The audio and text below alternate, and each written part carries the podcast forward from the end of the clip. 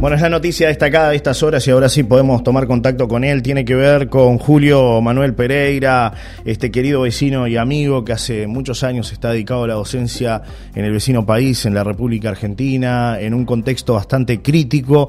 Eh, él lleva adelante las escuelas ambulantes y un trabajo realmente voluntario impresionante. Eh, es un placer para nosotros hablar del reconocimiento, el premio que obtuvo de parte de la ONU, este querido vecino y amigo. Un placer saludarte, este querido huevo, como te queremos todos acá eh, y como te decimos todos, un placer tenerte en línea en esta jornada. ¿eh? Bienvenido, buen día. Buen día, gracias Johnny por, por, siempre tener ese, ese minuto de la palabra para, para alguien que está lejos en el cuerpo, pero que, que, nunca se fue de ahí, eso, eso es seguro. Sé que siempre estás escribiendo sobre la paloma, de, de, lo que ha sido toda tu infancia, adolescencia aquí también, y nunca te olvidas del pago, ¿no? Como se dice, el pago se lleva en el corazón. Eh, a donde uno quiera que vaya, ¿no? Es así. Y ahora lo llevo a la Asamblea General de las Naciones Unidas, que tengo que dar un discurso y no sé qué voy a decir. Qué momento, ¿no? ¿Cómo, ¿Cómo mm, llega primero que nada esta, esta premiación? ¿Te sorprendió? ¿Te habían postulado? ¿Alguien te llamó previamente y te dijo, eh, te vamos a dar un premio? ¿Cómo, cómo se da esta situación? No, se me comunican de Naciones Unidas a través de un mail. Cuando veo la extensión veo que es oficial me dicen que me, han nominado, tiene que haberme nominado un Estado o un organismo internacional. Mi sospecha es que se trata de la Organización de Estado Iberoamericano, porque yo el año pasado gané el premio Educación y Derechos Humanos de la OEI. Entiendo que puede haber sido la Organización de Estado Iberoamericano la que reconoció mi trabajo. Y bueno, a partir de ahí me, me habían pedido documentos, viste, todo el tema ese de información, antecedentes penales, todas esas cuestiones. Y ayer me fui a trabajar y cuando vengo tenía mensajes que decían, ah, felicitaciones, no sé qué no entendía nada y bueno, parece que soy el primer uruguayo y está en este caso el único sudamericano en ganarlo.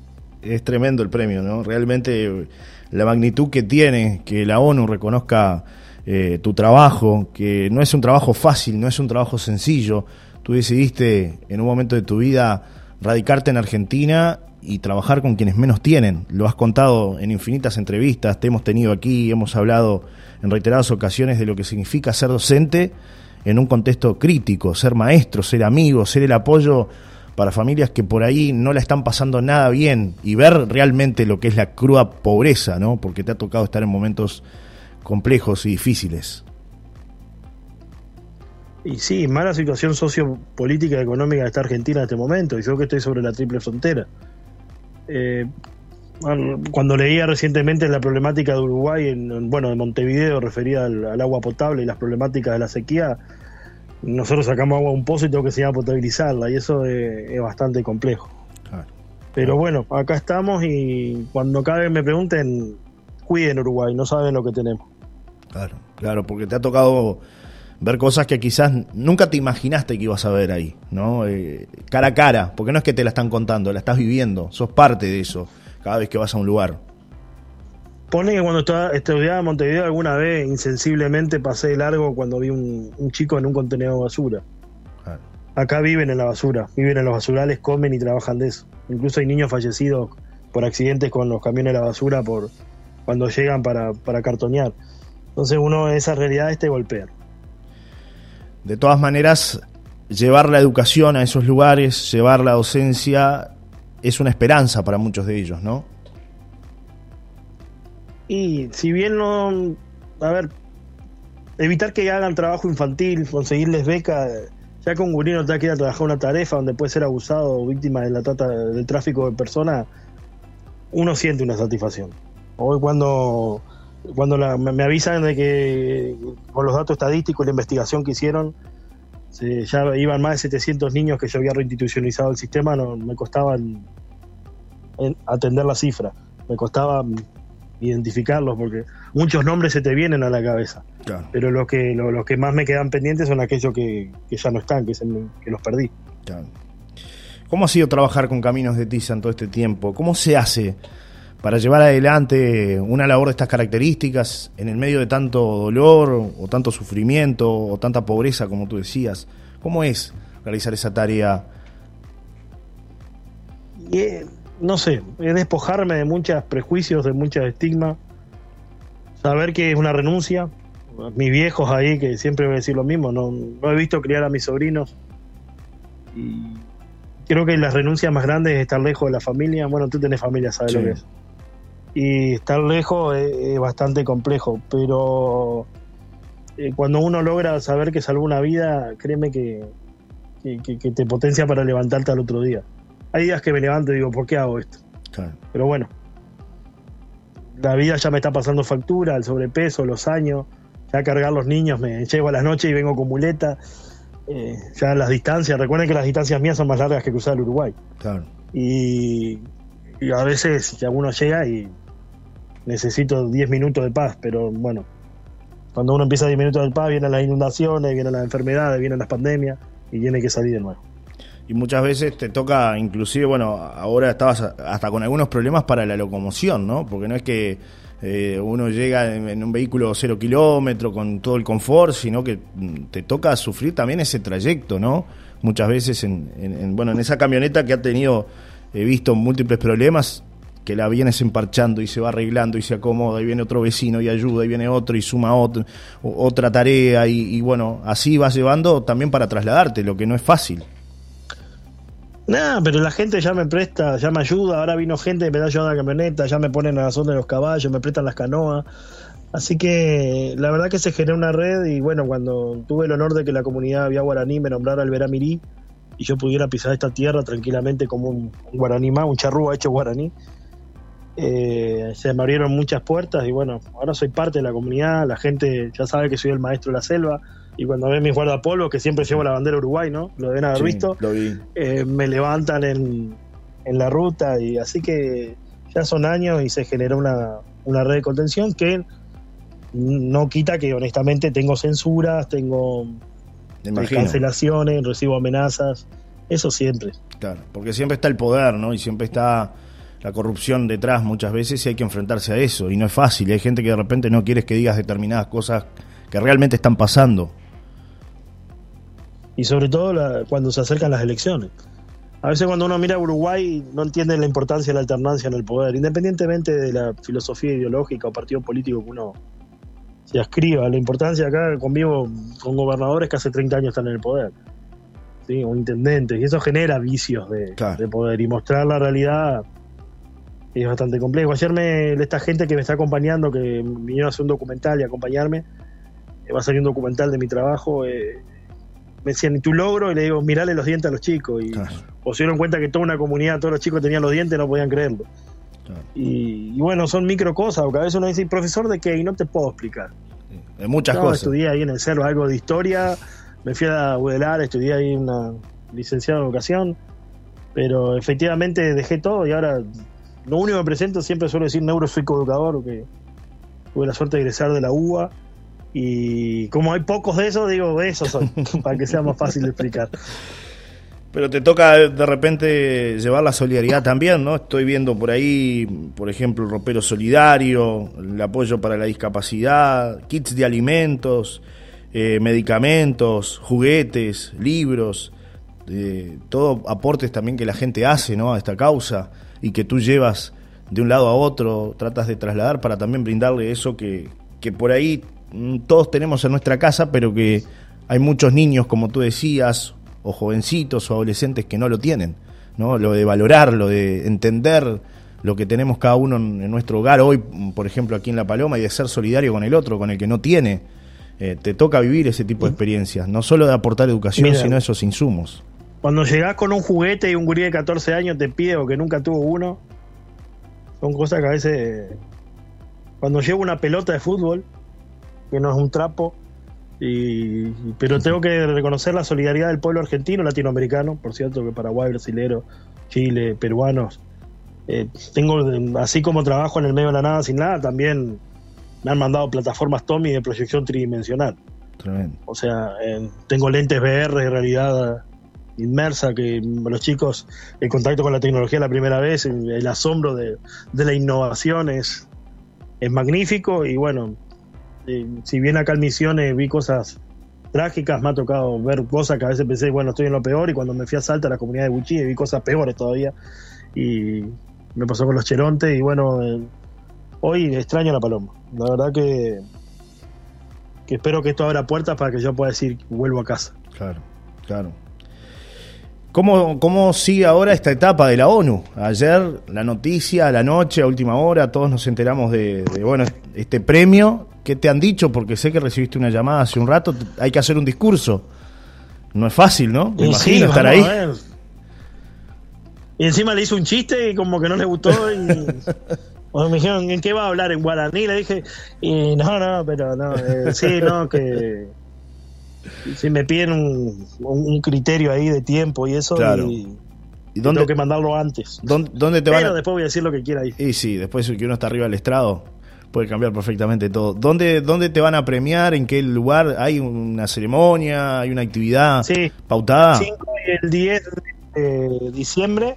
10 de diciembre. Tengo que hablar junto con una congoleña y una bielorrusia bielorrusa, perdón, sí. en la Asamblea General de la, de la ONU en Nueva York. Ah, tremendo, tremendo, realmente. Es impresionante, ¿no? Eh, ¿A dónde te ha llevado la educación? ¿A dónde te ha llevado esa, esa vocación de, de, dar este, a los demás también, ¿no? Porque es así, eh, uno lo lleva adentro, no, es algo que, que, sea para la tribuna, ¿no? Evidentemente hace muchos años, no, no es de ahora, es tu esencia y es un poco, creo que, va ahí ese premio, ¿no? El premio a la esencia, más allá de lo que es la labor que tú realizas día a día ahí. Ya te digo, estoy entre todavía cuando cuando vi la primera vez el premio lo ganó Malala lo ganó Mandela lo ganó Martin Luther King y lo ganó un tal Julio Pereira el huevo ahí uno dice qué voy a hacer con eso qué responsabilidad trae claro claro. Sí sí es una responsabilidad sin lugar a dudas, ¿no?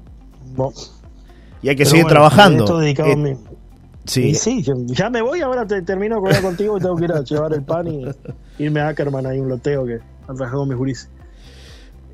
Para mis viejos, eso te iba a decir. Que son realmente lo que han hecho el sacrificio. Sí, lo que entre mi nana, mi historia y todos me hicieron salir adelante. Soy hijo de la escuela 52, soy hijo del Liceo la Paloma, ahora hotel eh, Liceo Cabo Santa María Sí. vi la noticia de que están, están pidiendo para que la gente participe en la inauguración de ese nuevo espacio. Soy de la vieja época, camisa celeste, corbata bordó y dejábamos la bicicleta no, y pantalón vaquero. Ahí afuera, pero. Pantalón vaquero. No, no, eso es tu época, querido. En mi época, pantalón gris. Ah, pantalón gris, claro. Yo soy un poquito más, más, chico, por eso. Y bueno, pero se extraña, se extraña el pago y, ver el cariño de, mucha gente. Bueno, te agradezco que siempre has tenido tus espacios periodísticos, informativos para, para nombrar un palomense que, que ya le digo, puedo estar lejos de la tierra, pero todavía cierro los ojos y recorro cada rincón. Por acá, bueno, la gente te manda mensajes de temprano. El amigo Javier Magallanes estaba atento, esperando este contacto. Eh, manda un beso grande Carol Quinut eh, también. Este, un beso grande a Manu, dice por acá este, Carol que está escuchando. Y mucha gente, eh, vecinos de La Paloma, que, bueno, que te escriben y que están participando, que nos dejan sus mensajes este, también para reenviarte y que sepan que están contigo. Por acá dice, buenos días Negrito, qué hermoso sentir a Julio pensar que se crió con ustedes, ejemplo para la sociedad universal. Un abrazo fuerte de los nonos Quintana, se les quiere, bien, muy bien, dice Adriana y, Hugo que están ahí. por acá. Hugo, ahí, Hugo siempre lo, veo muy comprometido con, la realidad de...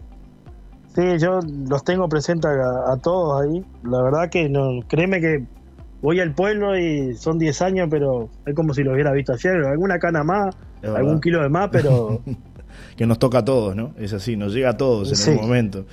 Me dice Germán Taylor, que está ahí, dice, se olvidó del tío Mario Machado, dice Germán. No sé si es algún chiste o qué, interno ahí, que siempre están este, vecinos y amigos escuchando y, bueno, participando y, por supuesto que orgullosos de, este premio este, que estás recibiendo por parte de, la ONU. Reiteramos que sos el primer uruguayo y el primer sudamericano en recibir este premio. No, primer sudamericano no. No, en, Sudamericano, en esta edición el único sudamericano. El único sudamericano en esta edición. El primer uruguayo en recibir este premio en la historia, ¿no? Sí. Y bueno, un beso a Germán ahí que me recuerda a las épocas del hogar estudiantil. ¿Sí? Y, un cariño a todos por ahí. La verdad que, muchas gracias, Johnny, por, por siempre estar. Y bueno, un beso a mis sobrinos, no sé si van a estar escuchando. Y, y, si no, alguien le va a hacer llegar la nota, porque la nota la, la vamos a ya De hecho, no he podido hablar con mis padres. ¿eh? ¿Todavía? He, hablado con el medio mundo y no con mis viejos, así que a través de la radio un cariño para ellos. Un saludo al huevo, Uruguay nomás, dice Tato, el hermano de, de Víctor Hernández, de, Burriqueta, queridos vecinos y amigos de acá, que siempre están también. Ahí siempre. Y cuando voy, ya me voy siempre ahí a uno no, no olvida las tardes de pesca, oh. pateando una pelota de fútbol. Los años pasan, pero, pero nos quedamos ahí. Quizás la gurizada nueva tiene la oportunidad de visitar el mundo, pero Sí. Ya para la noche la nostalgia, ahora el mes que viene ya voy a preparar, voy a escribir algo, Otra escritura de esas lindas, ¿no? Recordando a tantos personajes y gente que de repente hoy ya no están, pero que, que siguen latentes, ¿no? Con la historia, eh, son parte de esta comunidad. Por acá nos mandan otro mensaje eh, más gente amiga. Dice Julio, estamos re felices por ti y tu familia. Como ves, todos te queremos mucho, dicen por acá. ¿no? Eh, era un poco lo que, lo que hablábamos, ¿no? De, recordar tantos momentos. Cuando eras arquero del Deportivo La Paloma, por ejemplo, también, ¿no? Tantas cosas que pasaron. ¿Alguna? Alguna agarré. Alguna atajaste, ¿no? Es así. Sí. pero después me vendieron a Artiga nomás con la época de Cuará. Por eso te digo, uno uno tiene mucho que agradecer.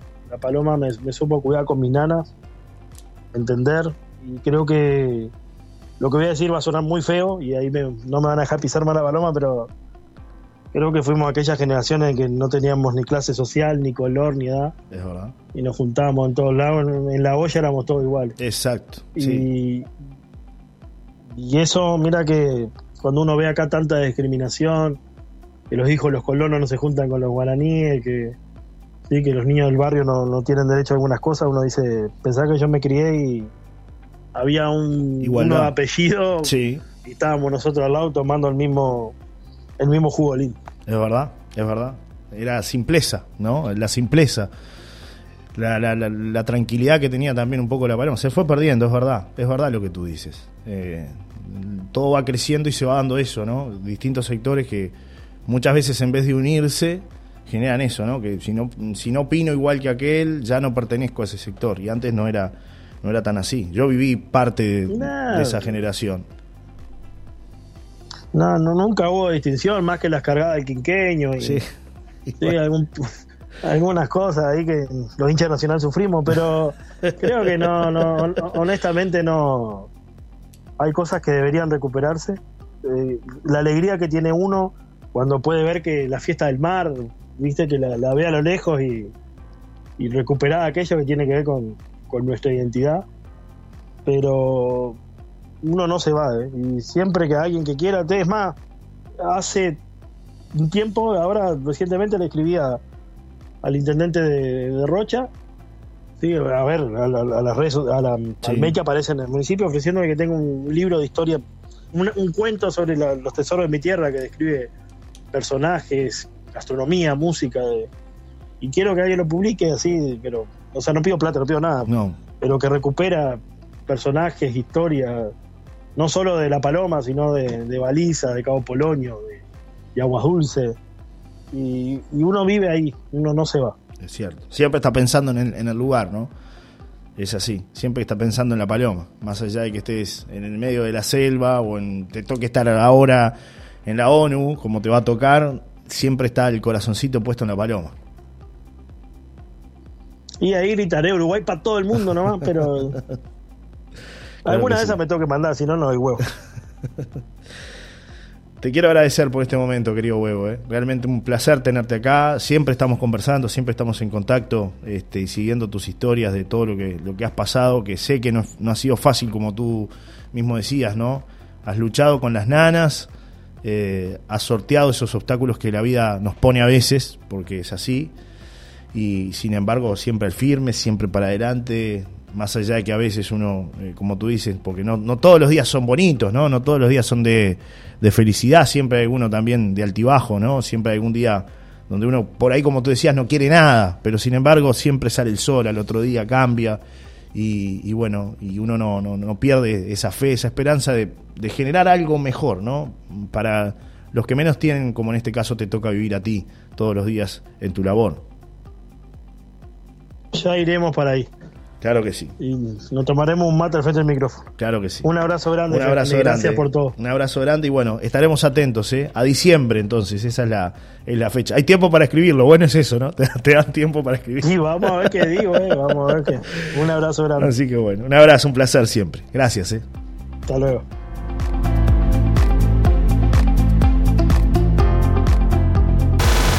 Quédate con nosotros. Después de los avisos comerciales, seguimos en una nueva mañana por Solar y Radio 90.7.